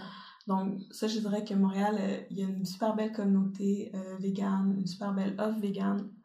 Euh, c'est hyper stimulant juste euh, de savoir tout ce, qui se crée, une, nouveau, une nouvelle adresse euh, qui ouvre, etc. Sinon, ben, je trouve que Montréal, c'est un peu une version soft de, Berlin. je dis ça parce mm. que Berlin, c'est ma ville de cœur, puis j'adore cette ville. c'est moins chaotique, c'est moins sale que Berlin. mais il y a de quoi de très comment dire, une liberté et un peu un, côté très relax, je trouve, mm. à Montréal. où est-ce que on, s'en fout un peu comment t'es habillé ou de quoi t'as l'air. C'est très comme live your own life, puis c'est très correct. Je pense que c'est aussi une ville qui est hyper. Euh, on a nos défauts de façon générale, le Québec, mais je pense que Montréal est quand même une ville très ouverte euh, mm. à la différence. Euh, qu'elle soit raciale, euh, en termes d'orientation sexuelle, de, de, questions de genre, etc. Euh, Donc, je pense que Montréal, c'est une, ville où, où, je veux dire, juste de façon personnelle, j'ai quand même beaucoup, par exemple, de, de tatous. je veux dire, Montréal, oui, je vais avoir des, des, commentaires une fois de temps en temps, mais c'est quand même très minime mm. comparativement à d'autres villes où est-ce que je, je sens le regard, je sens le jugement juste dans le regard. Comme Paris, j'imagine, qui est totalement différent. Ouais. Mais, Paris, juste d'un point de vue vestimentaire, tu peux pas t'habiller. en fait, tu peux t'habiller comme tu veux, mais tu vas être exposé au regard des gens. Dans certains quartiers, disons que tu, tu fais comme, ouais, ok, je, je, j'aurais dû choisir un autre outfit aujourd'hui. mais euh, donc, je trouve Montréal, pour ça, c'est très. Euh, c'est très c'est une ville où il fait bon vivre mm. euh, mais après par rapport à ma créativité je je sais pas nécessairement si ça vient jouer euh, parce que ben, je trouve qu'on n'a pas nécessairement une culture des marchés publics à Montréal mm. comme dans beaucoup de villes européennes. C'est quelque chose qui me manque. Oui, j'habite proche du marché en talon, mais je trouve qu'on n'a pas ce, ce côté-là euh, d'être plus proche par rapport au, au marché, mais comme par exemple, oui, on a le marché en talon, le marché Maisonneuve, le marché à Toiteur, mais c'est de ouvert tous les jours, etc. Tandis que j'aime bien cette logique-là des, des marchés euh, en Europe où est-ce que ça va être une fois ou deux ah, fois par semaine, puis là tu dis comme ah ouais c'est mardi, ok ouais si je veux y aller c'est comme c'est là parce que sinon il revient juste samedi par exemple, euh, puis de les voir euh, toutes déballées, puis à la fin de la journée ils sont en train de ramasser. Euh, c'est quelque chose qui me manque moi personnellement par rapport à quand j'habitais aux Pays-Bas. Euh, mais sinon, je veux dire, euh, c'est quand même euh, je veux dire, il y a beaucoup, entre autres au niveau du zéro déchet, je trouve qu'il est mm. hyper intéressant à Montréal et tu vois qu'il y a vraiment un boom par rapport à ça. Ça dépend toujours où est-ce que tu habites. Moi, j'ai la chance d'habiter dans un quartier où il y a beaucoup d'offres de commerce zéro déchet. Euh, c'est quelque chose que je suis confrontée, que de façon personnelle, j'ai tendance à aller vers le zéro déchet, mais parce que je travaille avec des compagnies euh, j'arrive toujours à être un peu je suis toujours un peu en contradiction parce que forcément il faut que j'utilise leurs produits qui sont emballés mm. euh, parce que c'est comme ça que ça fonctionne. Euh, mais je trouve que c'est quand même quelque chose qui est vraiment chouette à Montréal de plus en plus d'avoir cette offre là plus environnementale zéro déchet. Le fait que maintenant que le compost est pas mal intégré je pense dans tous les quartiers aussi mm. donc, donc ouais Ouais, je, suis assez d'accord avec toi parce que moi qui suis arrivée il y a pas très longtemps, j'ai vraiment ce sentiment-là euh, venant de Paris que ouais, on peut s'habiller comme on veut. Tu viens de, de, Paris? Enfin, ou t'as habité à Paris? J'ai habité les cinq dernières années à Paris. Je viens vraiment de la province, la campagne, tout ça. Mais, mais euh, à Paris, je me, on sent plus qu'on est ben, regardé dès que t'es un peu différent. Mhm. Puis les gens ici sont vraiment beaucoup plus relax. Ici, c'est j'ai l'impression que ça arrive qu'il y ait des gens qui râlent, mais je veux dire, c'est jamais grave. T'es en retard, bah c'est pas grave, pas de trouble, etc. Paris, souvent, il y a ce côté ouais, très pressé, euh, très stressé en fait comme ville. Mais absolument, des grandes villes, c'est souvent un peu comme ça. Je veux dire, si tu regardes Londres aussi, mais, mais c'est comme si Montréal c'était une grande ville, mais pas trop grosse et sans avoir non plus le rythme effréné de la non, grande ville. C'est comme même dans les dans les logements à Montréal, il y a des grands logements, on a souvent des jardins ou même des, des parcs super à côté. Enfin, c'est des petits bâtiments. Ça, ça rappelle vraiment la petite ville, presque je dirais pas village, mais en fait, il y a une vie de quartier aussi à mhm. Montréal qui rappelle, qui me plaît beaucoup aussi, donc je, comprends vraiment ce, que, ce dont tu parles. Euh, si j'ai une question euh, par rapport, alors moi je m'intéresse beaucoup à la mode éthique. Euh, j'essaie de plus en plus, j'ai arrêté la fast fashion, enfin j'essaye d'arrêter la fast fashion, du coup à m'intéresser plus au slow, euh, slow fashion. Et en tant que vegan, comme tu, comme tu l'as dit, c'est aussi dans l'habillement, etc. Est-ce que tu aurais des, des que, comment tu t'habilles à Montréal et est-ce que tu as des marques à conseiller? Je dirais que ça, c'est mon côté plus faible. Mm. Euh, puis euh, je, te, je t'enverrai sûrement euh, une de mes euh, bonnes amies blogueuses qui, qui fait beaucoup dans l'éthique, la, la, mode éthique, qui est végane, donc qui regarde cet aspect-là si jamais euh, sur les réseaux sociaux, c'est by Laura euh, G. Diaz. En tout cas, c'est mon okay. Laura. Euh, elle se vraiment mieux. Euh, mais, mais moi, de façon personnelle, c'est, c'est, je m'en tiens à l'aspect qui est pas, qui est pas de laine, qui est pas de cuir, quoi que ce soit, mais je connais pas le côté éthique autant. et, mais j'ai pas non plus, comment dire, j'ai, j'essaie de m'ouvrir vers autre chose depuis récemment, mais j'ai souvent cette tendance à dire ah j'ai un chandail que j'aime bien, qui est confortable, j'en ai acheté cinq exemplaires parce que j'ai pas voulu me faire chier. Ah oui, d'accord, ouais, je comprends. je suis plus dans ce, ce sens-là, mais depuis euh, dans les, disons, les six derniers mois, dernière année. Euh, comme par exemple, ça, c'est une amie récemment qui avait mis quelques morceaux sur sa page Facebook en disant « je m'en débarrasse, euh, euh faites un prix, euh, ainsi de suite. Donc, j'ai racheté ça comme à, 5 dollars, par exemple. Qui est une robe noire avec des fleurs, ouais, des roses. Donc, j'ai racheté... je sais pas si c'était nécessairement d'une marque éthique à la base, mais au moins c'est pas été dans une seconde main. Seconde main, exactement. Donc euh, j'essaie de justement j'ai de redécouvrir euh, d'aller un peu plus souvent plutôt que d'aller vers de quoi de neuf, euh, d'aller vers justement le seconde main. que ce soit au village des valeurs ou mm. des trucs comme ça, Renaissance, etc. Mais je suis pas, euh, ouais, je, je me sens pas la plus outillée euh, pour te dire, euh, pour te répondre en toute honnêteté. c'est c'est le, c'est mon point faible.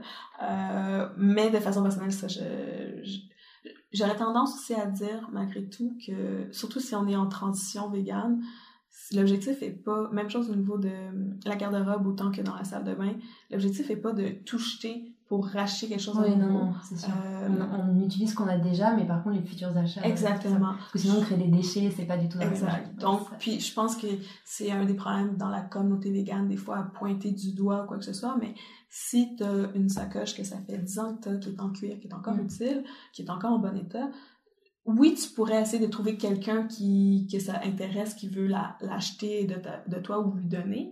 C'est une option mais c'est encore bonne que tu vas l'utiliser, c'est plus logique de continuer à, à l'utiliser, par exemple. Euh, puis même, je pense, ça, c'est pas toutes les véganes qui vont être d'accord avec moi là-dessus, j'imagine, mais même dans le seconde main, moi, personnellement, j'essaie de privilégier des matériaux qui sont pas d'origine animale, mais je veux dire, si c'est du seconde main, c'est déjà moins pire mm. d'acheter quelque chose qui est d'origine animale euh, que d'acheter quelque chose qui est neuf. Oui. Parce que ça n'a pas été fabriqué pour toi. Exactement. Après, je pense qu'on a chacun nos limites, chacun nos... Nos, euh, nos avis. Nos, avis, mais aussi nos, nos, limites dans le sens que j'aurais sûrement de la misère, même si c'est de seconde main, d'avoir un manteau en fourrure, par exemple. Oui, ça, c'est aussi un, un, goût personnel aussi. Euh. C'est aussi très statement comme, comme truc, je veux dire. ouais, exactement. T'es le, gros, la grosse capuche en, en, en, fourrure, par exemple, quoi que ce soit. mais ça, c'est propre à chacun, euh, etc. Euh, mais sinon, il y a de plus en plus, entre autres, de, de marques euh, de manteaux d'hiver qui vont se, ben, qui vont jouer aussi sur l'aspect marketing du, du trend vegan. Mm. Donc des fois, ça va coûter plus cher, on dirait, parce que c'est vegan. mais je pense qu'il y a beaucoup d'éducation, même pour moi, de, par rapport à la fast fashion, de savoir tout ce qu'est-ce qui est le travail derrière un morceau de vêtement, parce qu'on est, on a toute cette tendance à vouloir acheter moins cher, mais en très grande quantité, plutôt que de dire, ben, peut-être qu'on a besoin de quelques bons morceaux mm-hmm. de qualité euh, qui vont être mieux faits euh, dans des conditions meilleures, puis qui vont coûter peut-être plus cher. Mon chandail va peut-être te coûter genre, je sais pas, dollars, exactement, plutôt que, je sais pas, 15 dollars chez H&M. mais si il, il, dure mieux dans le temps, puis tu as moins de morceaux, parce que à quoi ça sert? Même moi, je, je regarde ça, puis comme je n'ai pas besoin de tout ça. on aurait besoin de combien de morceaux de haut, combien de, de bas pour être correct pour faire ton lavage peut-être à chaque deux semaines. C'est ça qu'il faudrait, plutôt que d'avoir euh, des morceaux qui sont à usage unique ou que, qui traînent dans ton garde-robe. Euh, ça fait un an et demi que tu l'as toujours pas porté. Mm. Ouais, non, c'est ça. Ouais, c'est sûr. Bah, d'ailleurs, à ce sujet-là, je conseille à nos auditeurs le documentaire de True Cost. J'en avais déjà parlé dans d'autres épisodes, mais par rapport aux conditions de travail qui est sur Netflix. Euh, je vais noter. La... Ouais, c'est la c'est vraiment intéressant. Euh, et aussi au niveau des, des cosmétiques, est-ce que tu as des marques? Parce que moi j'ai découvert il y a pas longtemps la marque Be Kind, qui est, euh, qui est euh, montréalaise, voilà. Et ils font pas mal de produits. Ouais, puis maintenant il y a leur nouvelle boutique. je connais aussi la, la propriétaire, vraiment, elle est super gentille, Marilyn. puis quand j'ai commencé un peu à utiliser les produits Kind, ça c'était ils venaient changer je pense pour la première fois leur nouveau packaging mais c'était comme encore tout récent ça a tellement changé dans depuis les dernières années je pense que ça doit faire euh, facilement euh, comme trois ans que je, je suis fan entre autres de leur exfoliant qui avant était à la canneberge qui maintenant c'est l'exfoliant pour euh, peau sensible mais mais genre il a comme changé de, de packaging. Ouais ils ont une charte graphique qui est vraiment magnifique. Ah ouais, j'adore. les produits c'est presque des objets d'art qu'on peut même garder dans ouais. Mais sinon, au niveau juste euh, cosmétique, euh, pour sûr, euh, ça vaut la peine de regarder le blog, le, nom. c'est Vive sans cruauté. Ouais, Vive sans cruauté de, de Marinaël. c'est un excellent blog, si jamais, par Marinaël Gingras. tout au niveau des cosmétiques vegan, elle, sort plein d'informations, du contenu vraiment pertinent pour aider à, entre autres, à faire sa transition. Euh, puis aussi, même chose, euh, elle avait fait un, atelier avec euh, une autre blogueuse, Laura, mon amie Laura également, sur les cosmétiques vegan au festival vegan. puis une panoplie d'informations et tout. moi, je suis pas non plus une spécialiste des, des mm. cosmétiques. J'ai plus tendance soit justement à suivre leurs conseils puis à me rappeler, ah, telle marque c'est vegan, etc.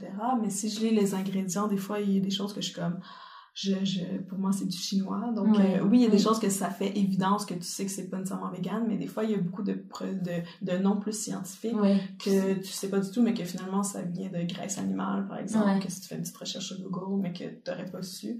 Euh, donc, moi, je me fie beaucoup au logo euh, par rapport à ça. Vegan, au moins, ça assure a... Ben, il y a deux types de logos, déjà, comme le sans cruauté, le vegan. Le vegan veut pas nécessairement dire que c'est sans cruauté. Ah, ben, pas le, le vegan, mais genre en fait, c'est euh, le goût des fois quand c'est juste des produits euh, d'origine euh, végétale, mais ça veut ouais. dire nécessairement c'est sans cruauté. comme par exemple, il y a certains produits, ça va peut-être changer, mais qui, à cause des lois euh, que ça va varier d'un pays à l'autre, des fois, sont obligés de faire des tests sur les animaux, même s'il n'y aura mm. aucun produit animal dans les ingrédients. Je pense que c'était le cas, je sais pas si c'est toujours le cas pour les euh, crèmes solaires, par exemple, qui étaient comme obligés pour la mise en vente qu'il y ait des tests faits sur les animaux. Parce que c'était la loi. Puis là, peut-être que je me trompe, puis je veux vraiment pas comme un dirigeant en erreur, puis ça l'a peut-être changé.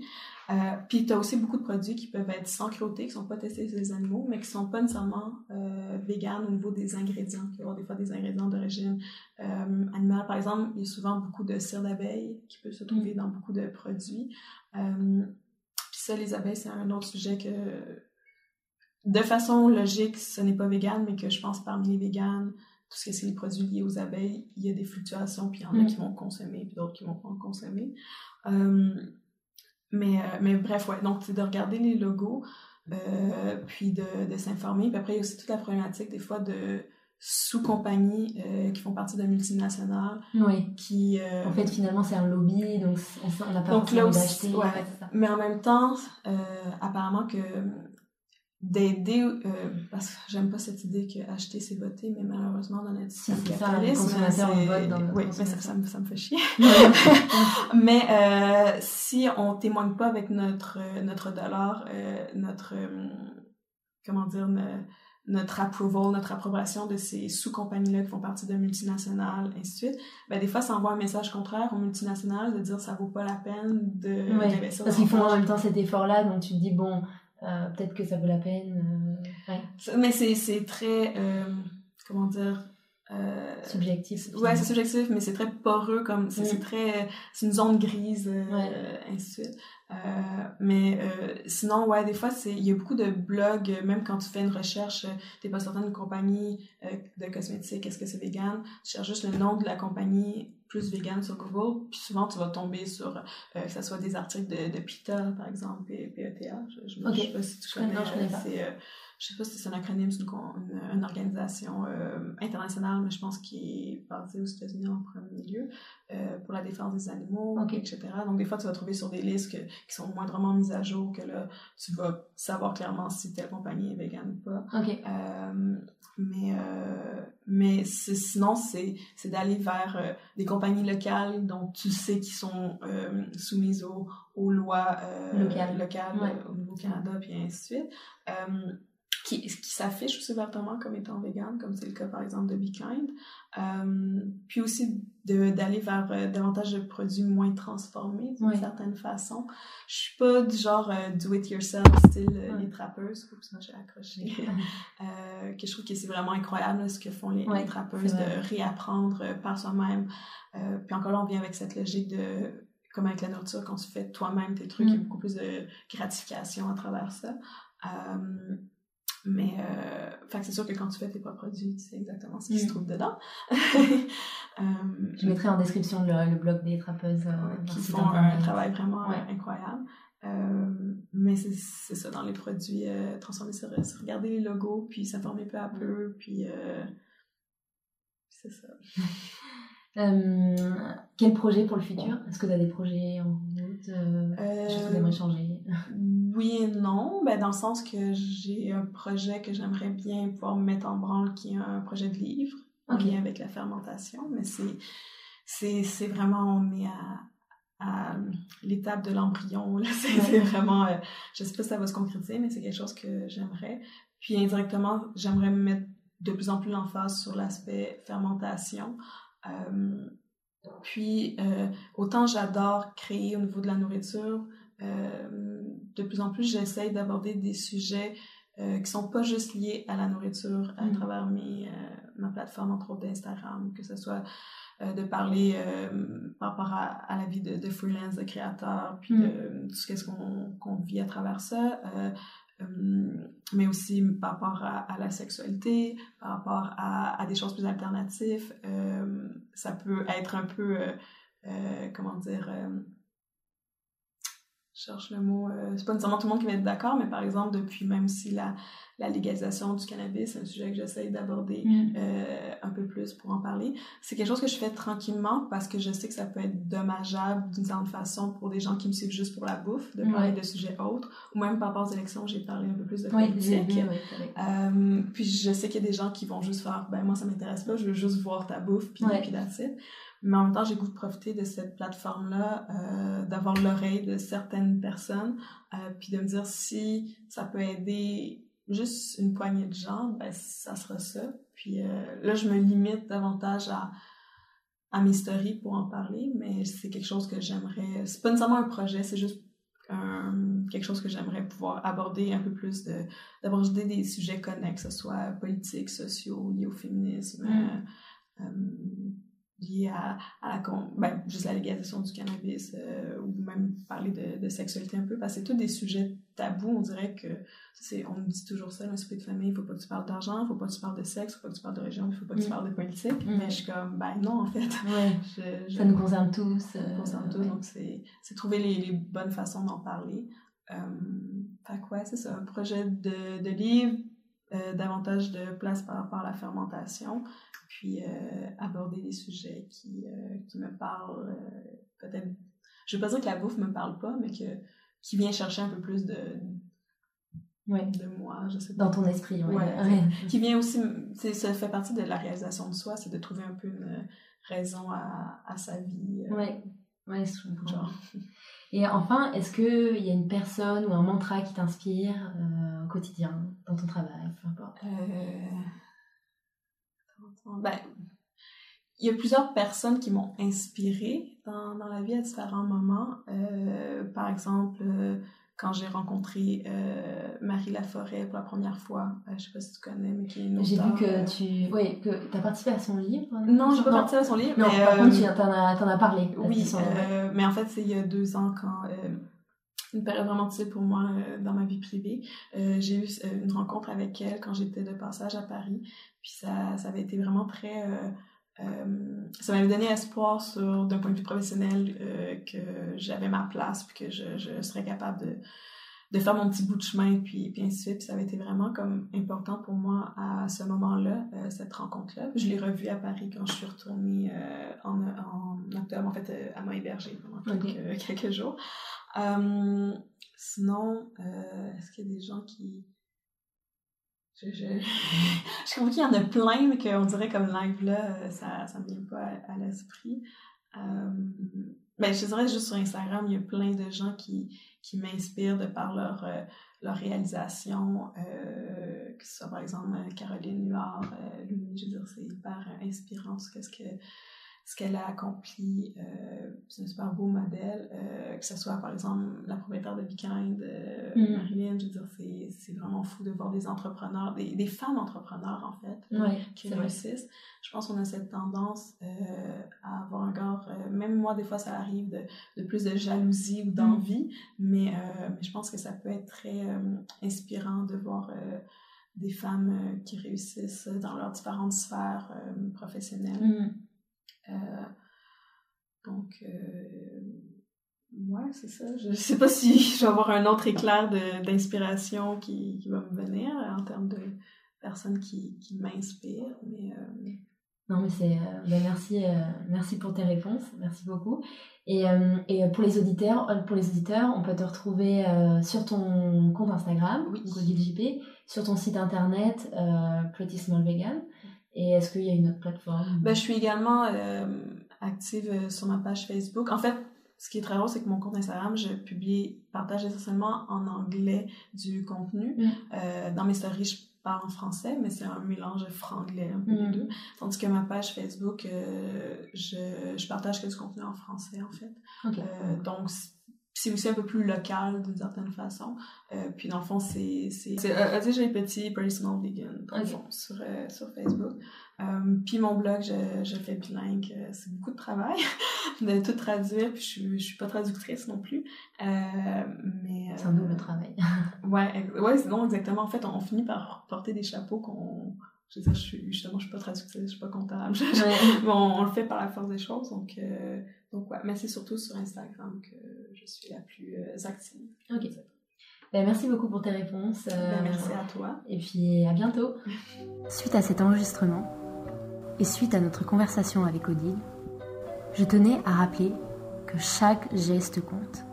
Il ne faut jamais craindre de ne pas en faire assez, penser que ce que l'on fait ne sert à rien.